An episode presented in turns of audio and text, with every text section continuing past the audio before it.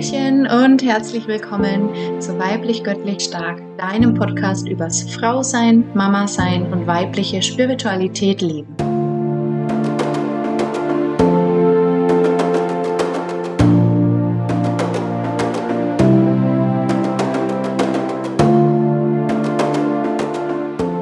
Schön, dass du wieder mit dabei bist.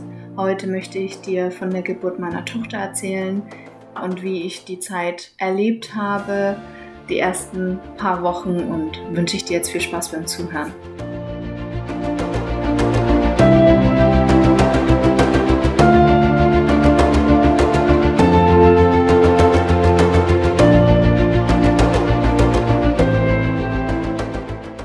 Ja, nochmal schön, dass du da bist ähm, zu meiner neuen Folge in meiner Podcast-Launch-Woche, die vierte Folge.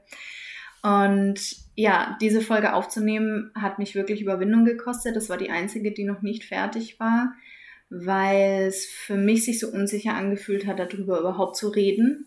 Ja, komme ich in der Folge ähm, näher drauf, warum das so war. Und deswegen habe ich jetzt erstmal mich mit mir verbunden, eine Embodiment-Übung gemacht, ganz laute Musik, äh, getanzt und mich einfach mal eingetuned.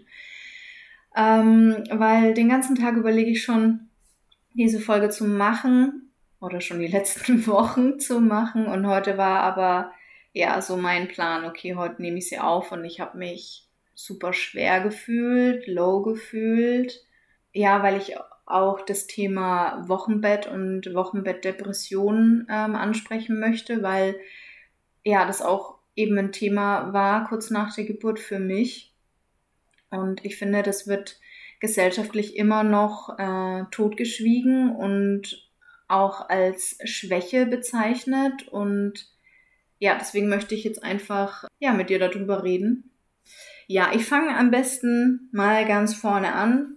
Die Geburt.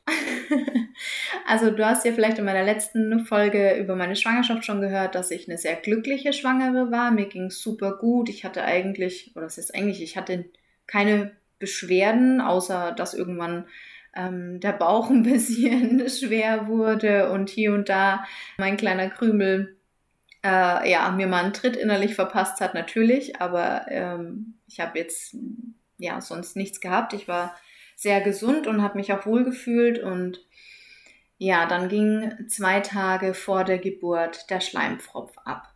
Und gut, ähm, ich wusste von meiner Hebamme, selbst wenn der Schleimpfropf weggeht, also abgeht und der Zugang quasi offen ist, kann es aber trotzdem noch bis zu eins bis zwei Wochen dauern, bis dann die Geburt tatsächlich losgeht. Also war ich da sehr entspannt. Natürlich war es im ersten Moment ein komisches Gefühl, weil es war so dieser Startschuss äh, im Endeffekt, wo man einfach jetzt merkt, okay, äh, die nächsten Tage wird es so weit sein.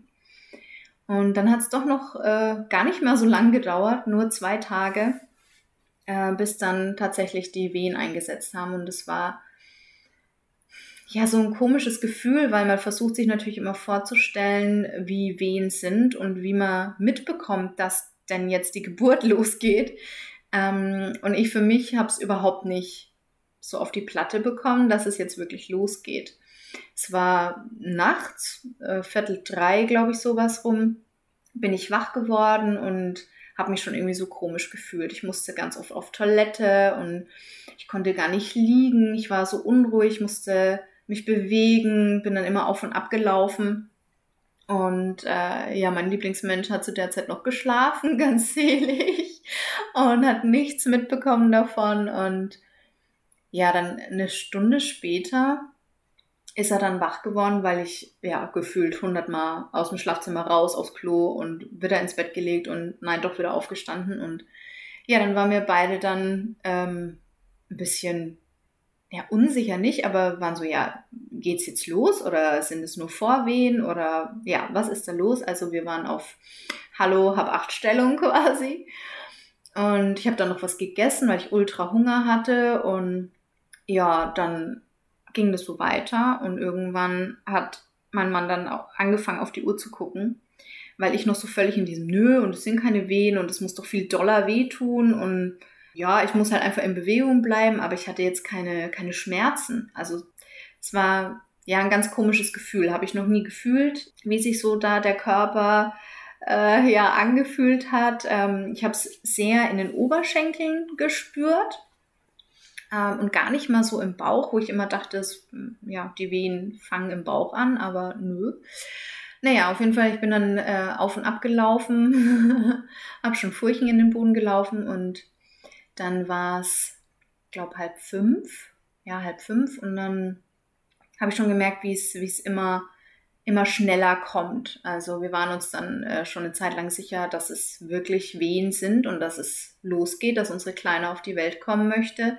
Und dann war es so halb fünf, wo ich gemerkt habe, okay, hm, mal schauen, äh, wie lang ich noch zu Hause sein werde. Und das Komische war dann, ich musste, also ich für mich, einfach um mich auch wohlzufühlen, habe mich dann angezogen und habe mich ein bisschen zurechtgemacht, habe nochmal meine Haare gekämmt, habe mir ähm, ja eine Tagescreme aufgelegt und so wasserfesten Mascara, einfach um mich auch in dem schön zu fühlen und ähm, sicher zu sein. Klingt jetzt irgendwie komisch, aber es war so. Ja, und dann um äh, fünf hat dann mein Mann gesagt, also wir fahren jetzt los, weil er hat eben auf die Uhr geguckt und dann waren wir schon nur bei sieben Minuten äh, Abstand quasi von den Wehen. Und wir mussten ja noch zum Krankenhaus fahren. Das ist ungefähr äh, 10, 12 Minuten von uns entfernt mit Parkplatzsituation. Also wir wussten nicht, ja, wenn wir in 20 Minuten ankommen, waren wir ganz gut.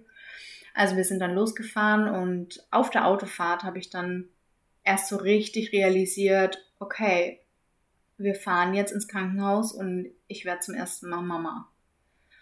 Und das Krasse ist aber, dass mein Körper natürlich wusste, was er zu tun hat, obwohl es das allererste Mal war, aber das ist einfach ja diese Urkraft der Frau, ähm, des weiblichen Körpers, der weiß genau, was er jetzt machen muss. Und ich war da auch voll im Vertrauen, dass alles auch gut wird. Also ich hatte auch in der Schwangerschaft nie Angst davor, dass die Geburt schlimm werden würde ähm, oder dass ich eine Hebamme habe, mit der ich nicht klarkomme oder dass es während der Geburt irgendwelche Komplikationen gibt ähm, und was Schlimmes passieren wird. Das hatte ich nie. Und das war auch gut im Krankenhaus dann, ähm, als wir uns angemeldet haben. Und dann bin ich gleich in den Kreißsaal gekommen. Wir waren die Einzigen. Um halb sechs waren wir dann dort.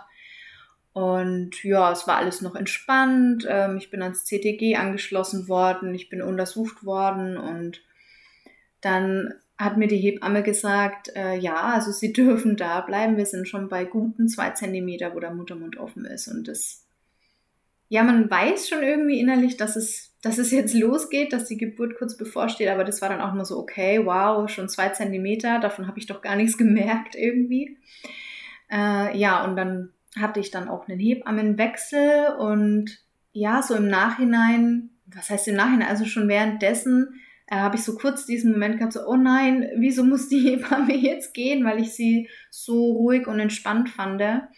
Aber die Hebamme, die dann kam, war einfach perfekt für die Geburt meiner Tochter und perfekt für mich und perfekt für meinen Mann, also für uns. Und ja, und das ja, war auch dieses Gefühl des vollen Vertrauens. Also ich wusste, die Menschen, die mich da begleiten, die uns begleiten, die sind genau richtig und so war es dann auch. Ähm, ja, und dann nach drei Stunden nicht mal, äh, wo es dann also richtig losging. Ich meine, klar, wo fängt man immer an zu zählen? Ne? Also bei der ersten Wehe, wenn ich anfangen würde, welche Viertel drei äh, auf der Welt war sie dann um halb zehn, aber ich finde, das kann man immer so gar nicht, gar nicht rechnen.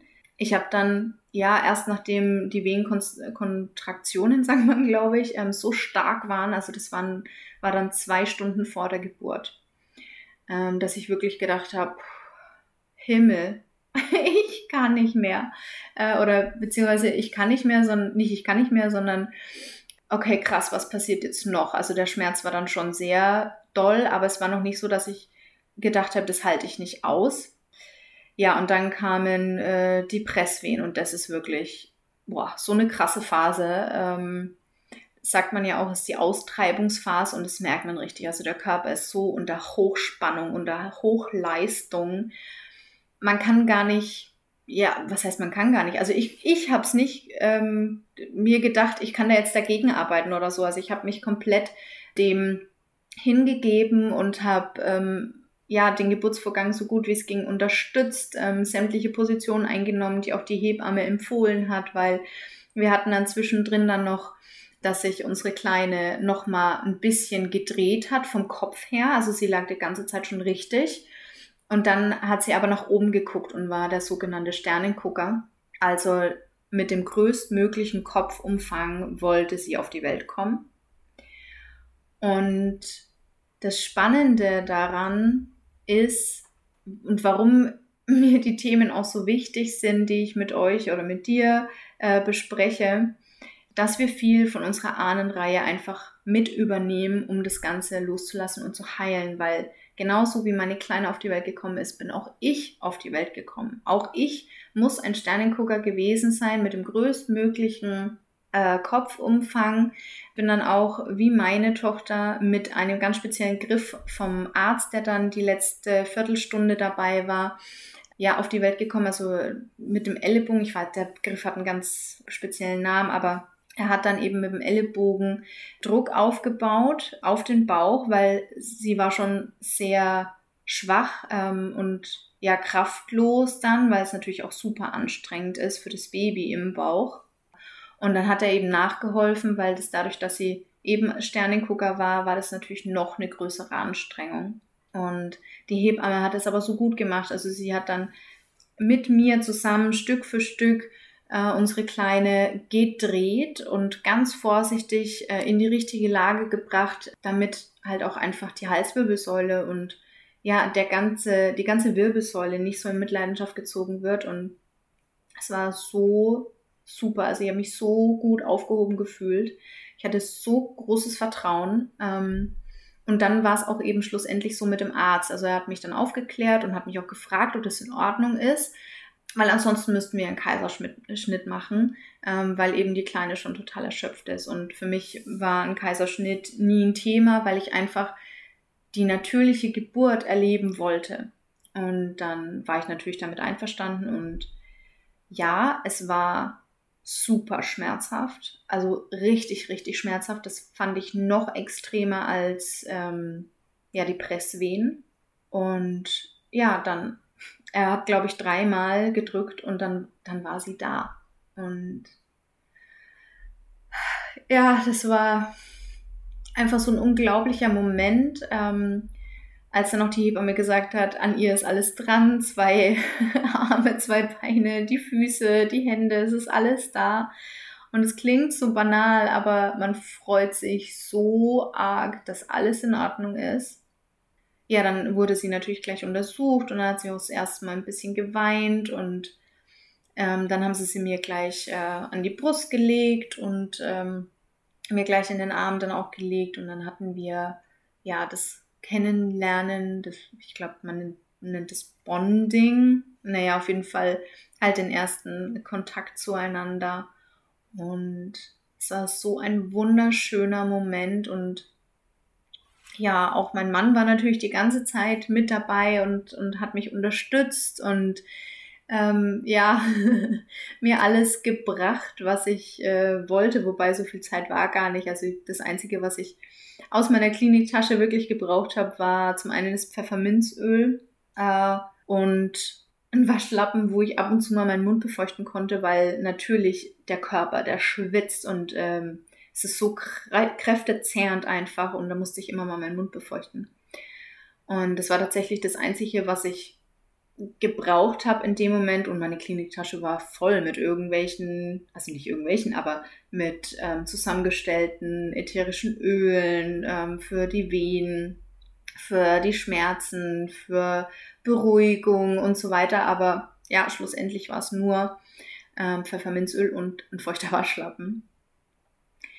Ja, und dann war unsere Kleine da und es war einfach ein magischer Moment. Also wenn du zum ersten Mal dein eigenes Kind anguckst und ja, natürlich auch äh, schaust, es ist alles dran, was dran sein muss und einfach dieses wunderschöne Wesen aus der, der Quelle jedes Seins einfach so perfekt.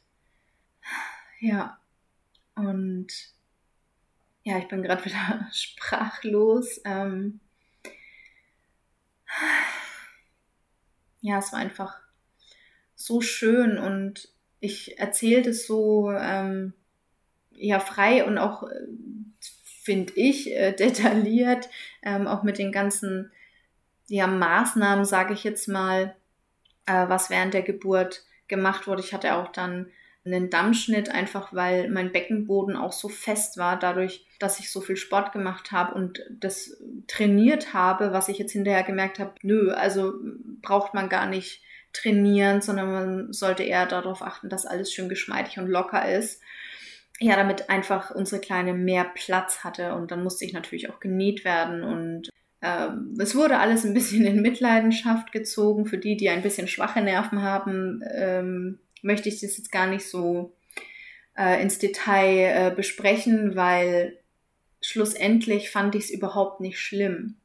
Und deswegen ist es mir auch so wichtig, diese Folge aufzunehmen, weil jemand, der dieselbe Geburt erlebt hätte wie ich mit meiner Tochter, mit meinem Mann, hätte es vielleicht komplett anders wahrgenommen als ich, weil ich fand es überhaupt nicht schlimm. Die Schmerzen waren natürlich stark, aber es war aushaltbar und auch der Dammschnitt, klar hätte ich es mir gewünscht, einfach, dass ich es nicht brauche, weil es ja eine unnatürliche Verletzung des Körpers ist, aber auch das fand ich nicht schlimm. Ich ja, war einfach froh, dass ich so viele unterstützende Hände hatte, die unsere Kleine wohl behalten auf die Welt bringen. Und auch der Arzt mit seinem äh, Griff, was er dann da angewandt hat, ähm, würde vielleicht jemand anderes als furchtbar traumatisch empfinden. Aber es ist alles Ansichtssache und auch, ja, auch wenn man es traumatisch empfindet, es darf alles sein. Es ist nichts richtig oder falsch. Es ist, wie es ist und das, was man fühlt, ist schlussendlich, sage ich jetzt mal richtig, in Anführungsstrichen, ja, weil es einfach, es ist wahr, es ist echt. Und da muss man sich nicht verstecken und die Geburt beschönigen oder schlimmer machen, als sie war, weil ich finde auch, dass es ganz oft der Fall ist, dass viele mit irgendwelchen Horrorgeschichten um die Ecke kommen, gerade auch wenn man dann schwanger ist. Deswegen liebevolle Abgrenzung da. Also ihr müsst euch diesen Mist nicht anhören, wenn ihr gerade schwanger seid, ähm, sondern könnt ihr ganz liebevoll sagen, nö, stopp hier an dieser Stelle, weil das macht natürlich so viel mit einem, ja, und schürt die Angst und bleibt da wirklich im Vertrauen und schaut, dass es euch und eurem Baby gut geht und dass ihr, wenn ihr möchtet, eine selbstbe selbstbestimmte Geburt habt, ob ihr das im Krankenhaus habt, in oder zu Hause, auch Hausgeburten, ähm, muss ich wirklich sagen, ähm, wenn wir ein zweites Kind bekommen, was wir uns ja wünschen, ja, würde ich sogar überlegen, eine Hausgeburt zu machen. Einfach weil man da in seinem gewohnten Umfeld ist. Aber ja, das muss man dann sehen, wie es, wie es ist, wenn es wirklich so weit ist. Aber ich schließe es auch nicht aus. Also ich, damit möchte ich dir einfach nur sagen, es ist genau so, wie du es magst und wie du es empfindest, für dich und dein Baby genau richtig. Und lass dir da nicht irgendwas anderes einreden, weil ich finde gerade bei ähm, Schwangerschaft und Geburt und Kinder und Kindererziehung allgemein, es wird sich von außen so viel eingemischt, was Mama und Kind und Partner verunsichert. Und das, das muss nicht sein. Deswegen, ja, grenzt dich da liebevoll ab. Im Nachhinein, ähm, was dann so nach der Geburt alles war, wo ich noch drauf zu sprechen komme jetzt gleich, hätte ich mich auch viel stärker liebevoll abgrenzen müssen, weil es gerade wenn man das erste Mal Mama wird, allein schon die Tatsache, Mama zu sein, ist so, ja, es rüttelt einfach alles durch. Es dreht die Welt komplett einmal um. Auf 180 Grad wird mal hier eine Kehrtwendung gemacht und es ist nichts mehr wie vorher. Ja, klar, man ist noch die, dieselbe Person in, in gewisser Hinsicht, aber auch nicht. Man muss sich da erst neu finden und die Verantwortung für so ein kleines Wesen zu haben und die, die Veränderungen im Körper, bei sich selbst und ja, ob du genäht worden bist wie ich und äh, da natürlich noch mehr ähm, körperlich angestrengt bist, sage ich mal, plus der Wochenfluss und einfach äh, auch die Hormone, die einschießen und die, die Milch, die einschießt, ähm, das ist nicht zu unterschätzen. Also da, da leisten wir und unser Körper wirklich wundervolle und krasse Arbeit und es darf wertgeschätzt werden. Dafür darfst du dich und deinen Körper wertschätzen und dich liebevoll abgrenzen. Ja, das habe ich ein Stück weit oder was heißt ein Stück weit, das habe ich sehr viel nicht gemacht würde ich jetzt beim nächsten Kind definitiv anders machen, aber auch aus dem Grund, weil ich jetzt einfach viel klarer in mir selbst bin und meine eigenen Bedürfnisse ja wertschätze und mich selber wertschätze. Das war vorher nicht so hundertprozentig der Fall. Ja, weil bei mir, ja, wie soll ich sagen, wo ich dann meine Kleine in, im Arm gehabt habe, ich war auf der einen Seite so unendlich dankbar und glücklich und mein Herz war so voller Liebe und es hätte schier platzen können vor Liebe. Und da kommen jetzt auch gerade wieder ein bisschen die Tränen, wenn ich daran denke, weil es einfach so wunderschön war und ja, sie dann eben im Arm zu halten und ja, es ist einfach äh, immer wieder ein Wunder, was wir als Frauen und der weibliche Körper ähm, schaffen, nämlich wir erschaffen Leben. Ja, natürlich mit Hilfe des Mannes, klar, weil ohne den Samen würde es auch äh, kein Kind geben, was man gebären darf, aber in uns reift dieses Leben, es wächst in uns und wir sind ja ein Teil davon und das Kind ist ein Teil von uns und ja, auch schon allein diese Tatsache für sich klar zu kriegen, dass es eben jetzt nicht mehr in meinem Bauch ist, sondern dass ich es im Arm halte, dieses kleine Wesen. Das schon mal ja so zu realisieren und wirklich auch klar zu kriegen, war für mich ein großes Thema. Also natürlich ist man besorgt ähm, beziehungsweise immer da bemüht, äh, dass es dem Kleinen gut geht, ja, ähm, dass unserer Kleinen gut ging, war natürlich immer steht immer an erster Stelle, ja, aber auch die Rolle der Mama für sich klar zu kriegen und zu finden, ist so eine wahnsinnig krasse Aufgabe, die, ja, die habe ich nicht unterschätzt, ich hatte die einfach gar nicht auf dem Schirm. Also darüber habe ich mir nie Gedanken gemacht, wie das sein wird, ob ich, ob ich das kann, ob, ja, also hatte ich, wie gesagt, nie auf dem Schirm.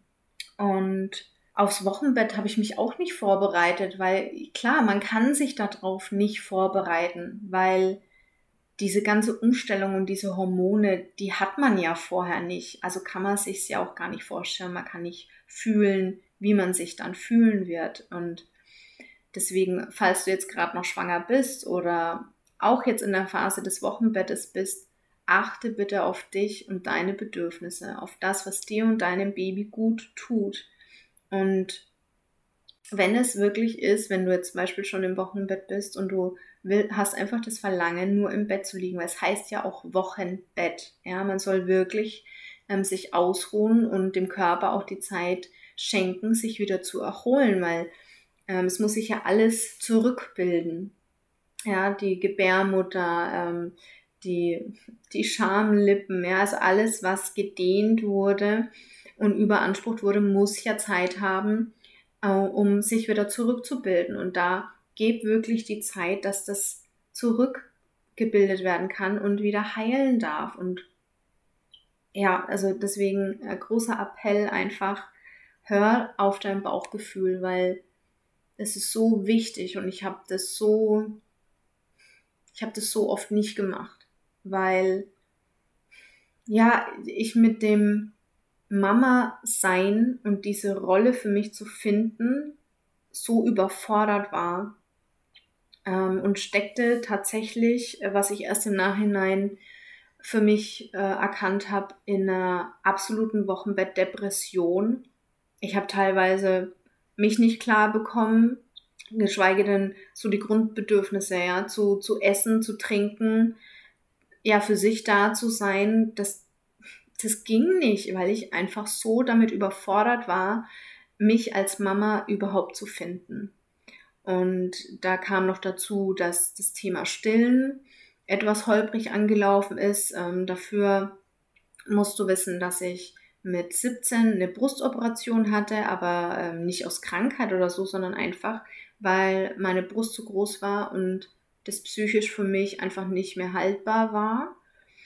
Und als ich das bei meinen Eltern dann irgendwann angesprochen habe, beziehungsweise man hat dann schon gemerkt, dass mich das so sehr belastet, es ging über Jahre ähm, mit Mobbing auch in der Schule und so. Und ich habe mich immer mehr zurückgezogen, habe extrem weite Klamotten angezogen und hatte dann auch schon ähm, einen kleinen Buckel, weil ich immer so die Arme davor gemacht habe und mich so klein gemacht habe. Ja, schlussendlich haben sie mich dann darauf angesprochen und dann war damals die Lösung, äh, die Brust verkleinern zu lassen. Ja, nur kurzer Exkurs. Also damals war das, war das die Lösung. Ich war unheimlich dankbar. Ich war so glücklich, das nicht mehr halten zu müssen.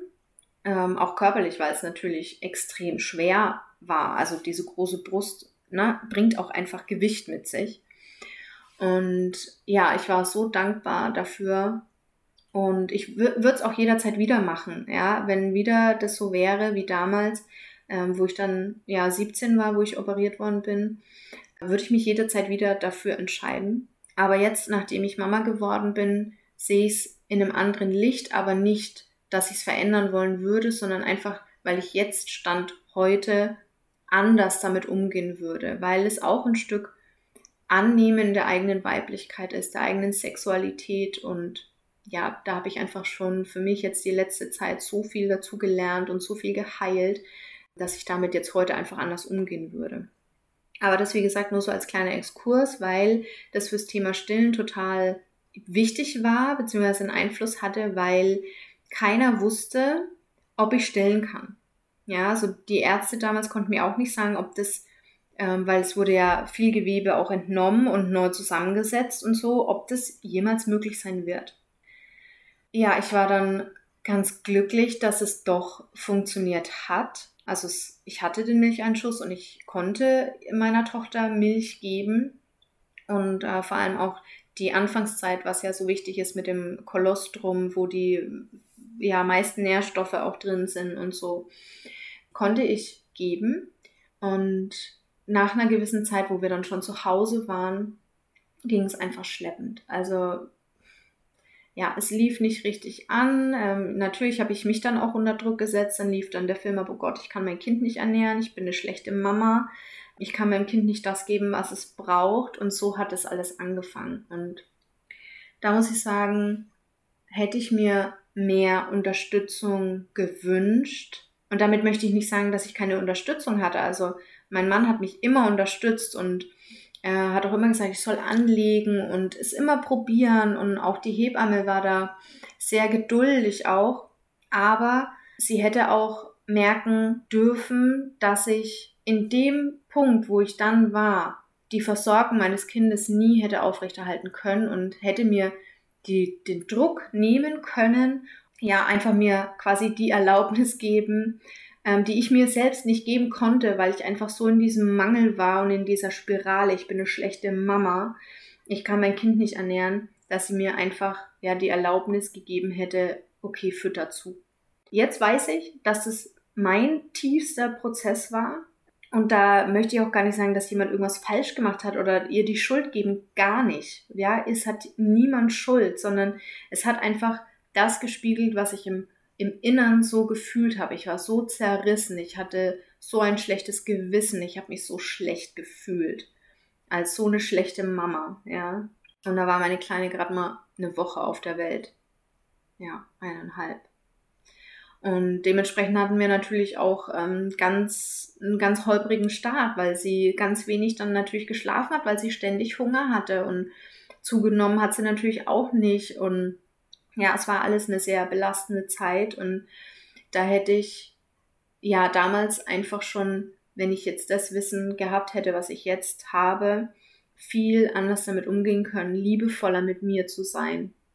Weil es kommt nicht drauf an, ob du stillst oder ob du die Flasche gibst. Es ist völlig egal, weil alles ist genau richtig.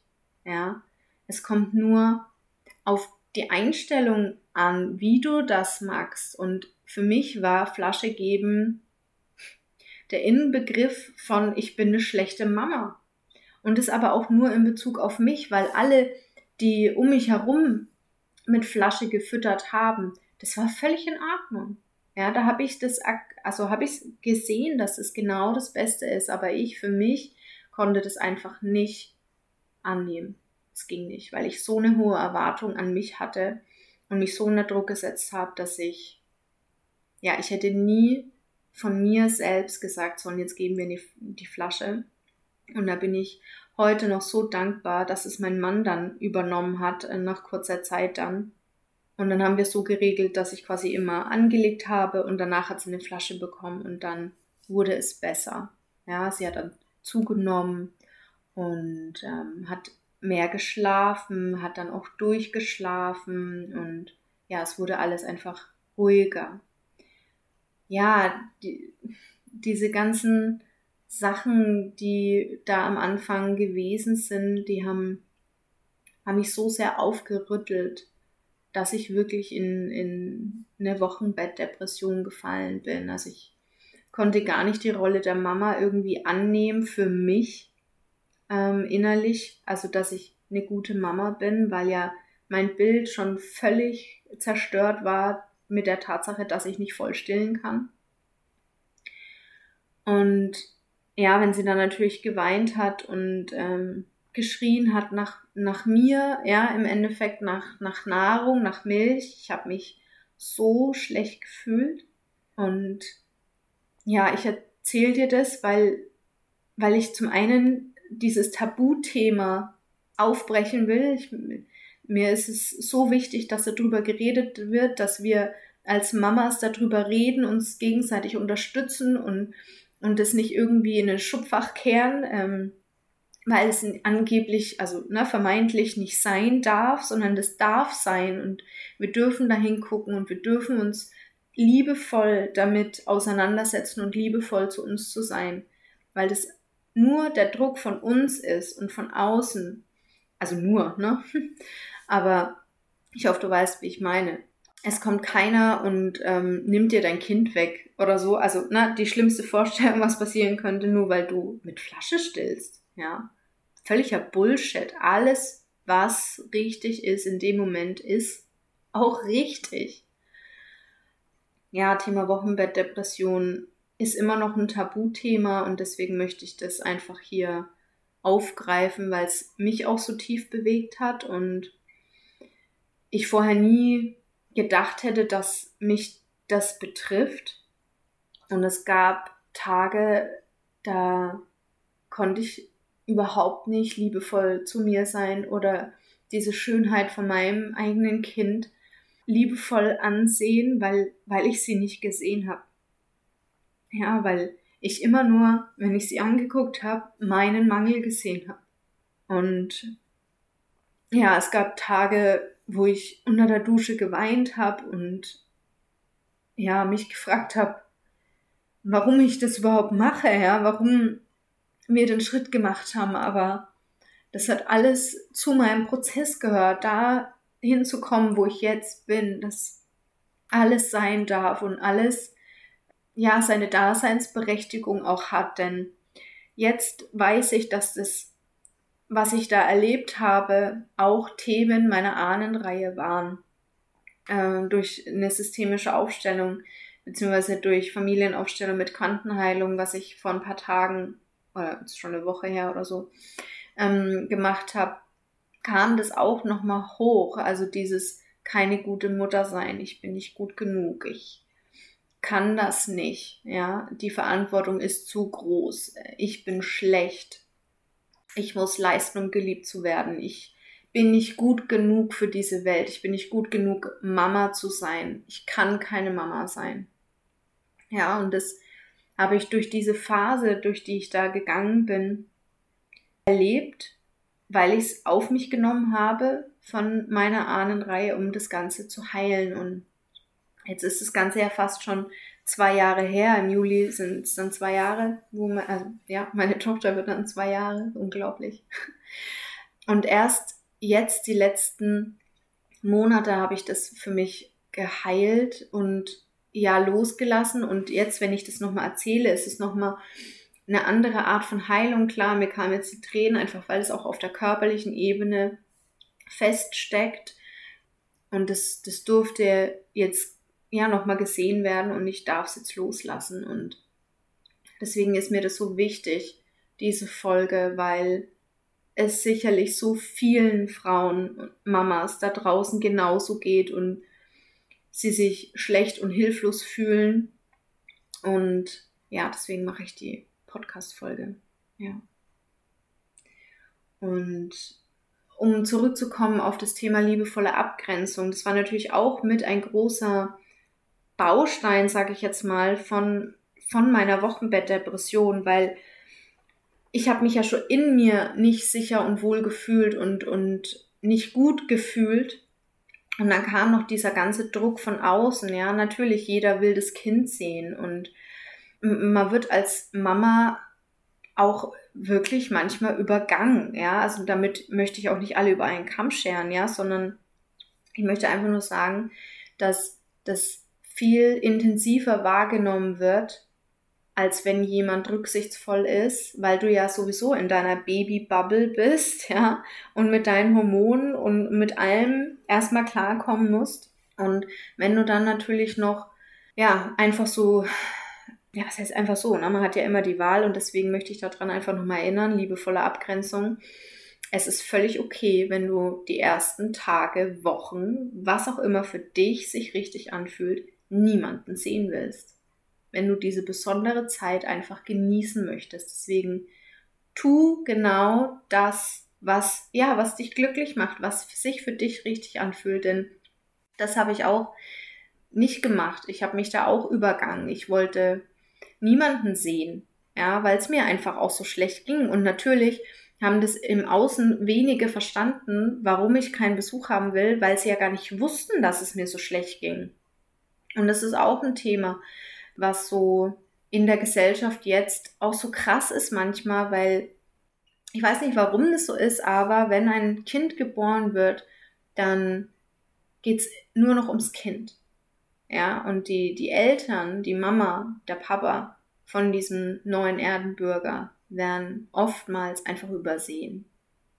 Da, man wird nicht mehr gefragt, wie es einem geht. Es wenn man sich sieht, wird sofort über das Kind gegluckt, ja, und darf ich es mal halten? Und ähm, ich will aber so gern und es wird manchmal gar nicht gefragt, ja. Und das habe ich in meiner damaligen Situation auch so schlimm empfunden, wenn jemand den Anspruch an mein Kind hatte. Ja, also so dieses, und ich will sie jetzt auf den Arm nehmen und Dinge. Und ich habe es bei, bei vielen wirklich geschafft, mich da liebevoll abzugrenzen, auch wenn ich gemerkt habe, dass es natürlich für die andere Person nicht so schön war, ja, weil sie will ja auch nur Liebe geben, ja, das ist völlig außer Frage, ja. Sie will ähm, den, ja, meine kleine, unsere kleine willkommen heißen und ja, Teil davon sein. Das ist mir alles bewusst und es ist alles in Ordnung. Aber es ist genauso in Ordnung, Nein zu sagen. Weil das ist so eine intime Zeit und ich war da wirklich, ja, wie so eine Löwin, die ihr Kind beschützt. Ich wollte sie nicht aus dem Arm geben. Ich habe sie dann auch ganz oft im Tragetuch einfach ähm, getragen, unter anderem natürlich, weil wir es beide geliebt haben, weil sie sich da so unglaublich geschützt auch gefühlt hat und, und so ruhig war und ja, halt einfach die, die körperliche Bindung da war. Aber auch natürlich, um darf ich sie mal halten und äh, darf ich sie auf den Arm nehmen? Die Frage war dann einfach überflüssig. Und es war dann auch ein Schutz für mich, um nicht immer in diese Konfrontation gehen zu müssen und mich erklären zu müssen, warum ich das jetzt nicht möchte. Und das hat gar nichts damit zu tun, dass ich dem anderen das nicht gönne oder dass ich das aus böser Absicht mache. So, nein, du bekommst jetzt nicht mein Kind auf den Arm, weil ich gönne es dir nicht. Ja, es ist überhaupt nicht das Thema, sondern das Thema ist eigentlich, dass man sein neugeborenes Wunder einer in Anführungsstrichen fremden Person gibt und nicht als Mama das eigene Kind hat. Also ich hoffe, du verstehst, wie ich das meine. Ich kann es gar nicht so genau erklären, was da in mir auch abgegangen ist und ich denke, viele, die Mama sind, vielleicht bist auch du Mama, äh, die wissen genau, von was ich rede. Ja, von diesem Gefühl, ähm, das eigene Kind in andere Arme zu geben. Das ist unbeschreiblich und ja, also ich wollte das am Anfang nicht und ich wollte auch eigentlich gar keinen Besuch und ähm, wurde aber teilweise dann von außen so gedrängt und dann ja wurde ständig angerufen und ja also auch das wir wir haben dann natürlich immer in den passendsten Momenten wenn wir dann endlich mal eingeschlafen sind ging's Telefon. Und wir haben dann auch wirklich Ton ausgemacht Telefon also am Telefon Ton ausgemacht. Kein Anrufbeantworter mehr. Wir sind nirgendwo mehr hingegangen also ähm, handymäßig oder so ja es war dann entweder aus ähm, oder auf lautlos, weil es war einfach so kraftraubend, so zehrend. Ja, dann habe ich mich doch übergangen, auch weil der Druck einfach von außen war für mich so unerträglich, äh, dass ich dann einem Treffen zugestimmt habe mit ähm, der Familie in einem sehr kleinen Rahmen, aber da durfte ich mir schon am Telefon vorher anhören, wir sollen aufpassen und wir sind schon so weit draußen und äh, wir, wir grenzen uns zu sehr ab und Bullshit. Ganz ehrlich, Bullshit. Ja. Wenn sowas ist, ja, und, und du spürst einfach, dass es nicht wahr ist, weil du die Zeit einfach für dich brauchst, um anzukommen, dann nimm dir die Zeit und das hätte ich damals auch machen müssen. Hätte ich machen dürfen. Ich hätte Nein sagen dürfen. Ohne schlechtes Gewissen. Weil, ich sag's nochmal, und ich glaube, ich habe es schon so oft gesagt, das, was dir und deinem Baby und deinem Partner gut tut, ist genau das, was ihr braucht. Und da müsst ihr euch nicht rechtfertigen, du musst dich nicht rechtfertigen. Du bist auch deswegen keine schlechte Mama. Im Gegenteil, du bist für dein Kind die beste Mama, egal wie du entscheidest. Ja, weil wir alle entscheiden für unser Kind für uns in Liebe. So sollte es sein. Und wenn jemand damit ein Problem damit hat, okay, dann ist es aber seine Sache. Und dann darfst du dich liebevoll davon abgrenzen. Und das ist was, das werde ich, wenn uns ein zweites Kind geschenkt wird, werde ich das noch mehr leben und mich noch mehr wertschätzen in dem und mich nicht übergehen. Weil das hat mich noch mehr in diese Wochenbettdepression getrieben, und auch da möchte ich niemandem die Schuld geben, ja, dass meine Familie mich jetzt gedrängt hätte oder so. Nein, um Gottes Willen, ja.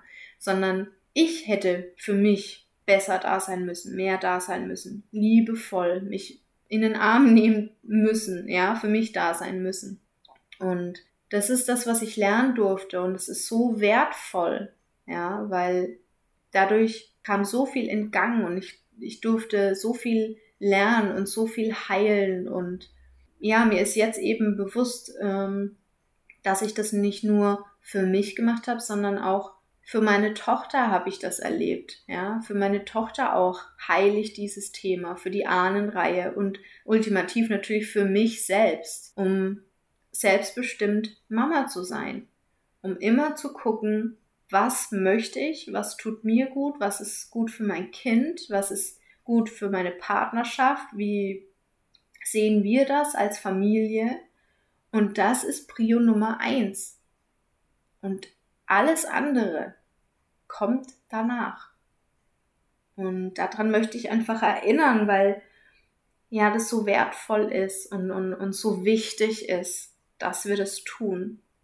Weil ich finde, oder mir geht's so sehr und so oft so, dass nur wenn ich nach meinem Bauchgefühl handle, was wirklich mein tiefstes Innern zu mir sagt, wenn ich danach handle, dann fühle ich mich auch gut damit. Und dann fühle ich mich nicht verantwortungslos oder schlecht oder blöd oder habe ein schlechtes Gewissen. Nein, weil das kommt aus meinem tiefsten Innern und ich weiß, dass es für mich wahr ist. Und genau das ist es. Ja, ganz schön viel Input. Mir ist auch echt warm, weil mir, ja, mir ist es einfach so wichtig, das zu sagen und das auch für mich nochmal auszusprechen und es zu hören, damit es nochmal auf einer anderen Ebene heilen darf.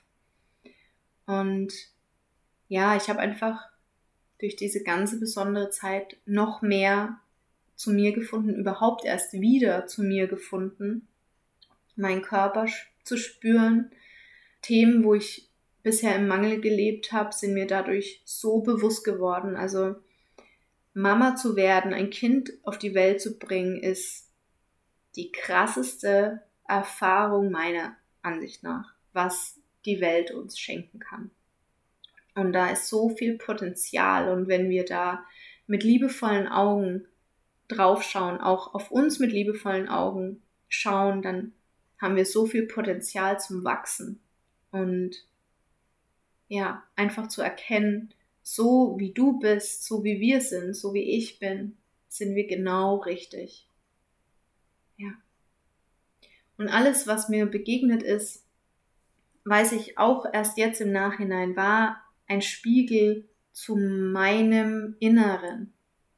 Ja, wenn ich mich übergangen gefühlt habe, dann nur weil ich mich selber übergangen habe, weil ich meine Bedürfnisse übergangen habe, weggedrückt habe, nicht sehen wollte. Oder wenn ich mich unfair behandelt gefühlt habe, nicht gehört gefühlt habe, dann weil ich es mit mir selber gemacht habe. Und das spiegelt sich immer im Außen wieder. Deswegen, ja, auch hier die Einladung, wenn du Situationen in deinem Leben hast, ob das jetzt ist, dass, ob du schwanger bist oder nicht, ob du eine Geburt hattest oder nicht, völlig egal. Egal was, guck dahin und nimm's nach innen und schau, was es dir zeigen will. Weil oftmals sind wir dann selbst in uns im Mangel. Und es spiegelt uns nur das Außen.